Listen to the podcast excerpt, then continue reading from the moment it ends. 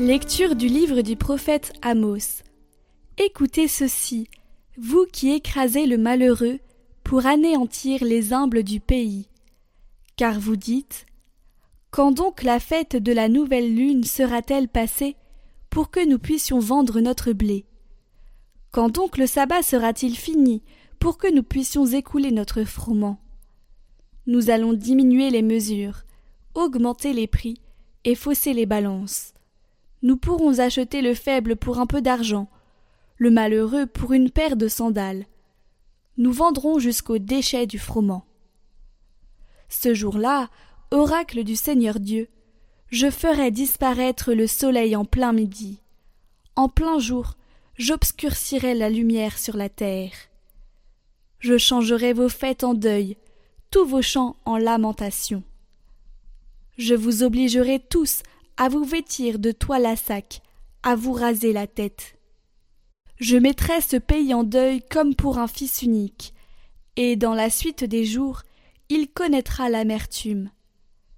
Voici venir des jours, oracle du Seigneur Dieu, où j'enverrai la famine sur la terre. Ce ne sera pas une faim de pain ni une soif d'eau, mais la faim et la soif d'entendre les paroles du Seigneur on se traînera d'une mer à l'autre, marchant à l'aventure du nord au levant, pour chercher en tout lieu la parole du Seigneur, mais on ne la trouvera pas.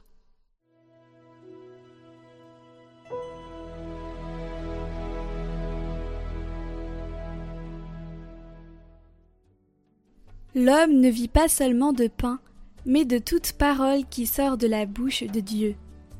Heureux ceux qui gardent les exigences de Dieu, il le cherche de tout cœur.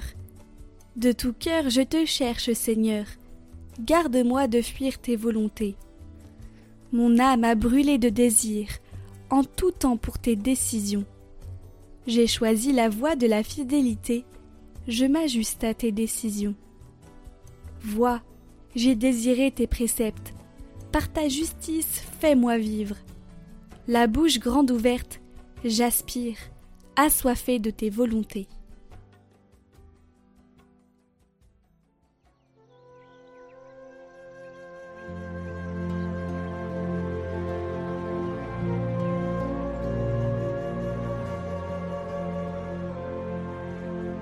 Évangile de Jésus-Christ selon Saint Matthieu.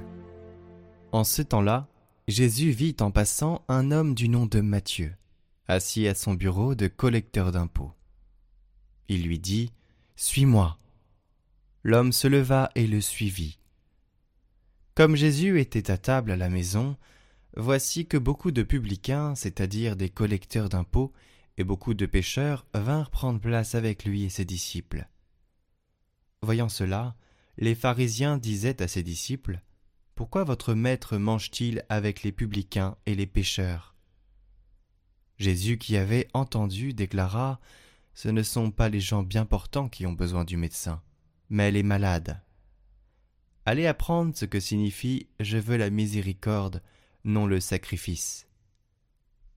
En effet, je ne suis pas venu appeler des justes, mais des pécheurs.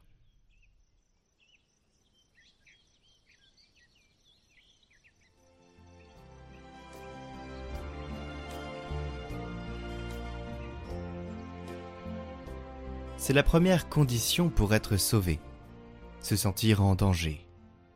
La première condition pour être guéri, se sentir malade. Et se sentir pécheur, c'est la première condition pour recevoir ce regard miséricordieux. Mais pensons au regard de Jésus, si beau, si bon, si miséricordieux. Et aussi quand nous prions, nous sentons ce regard sur nous.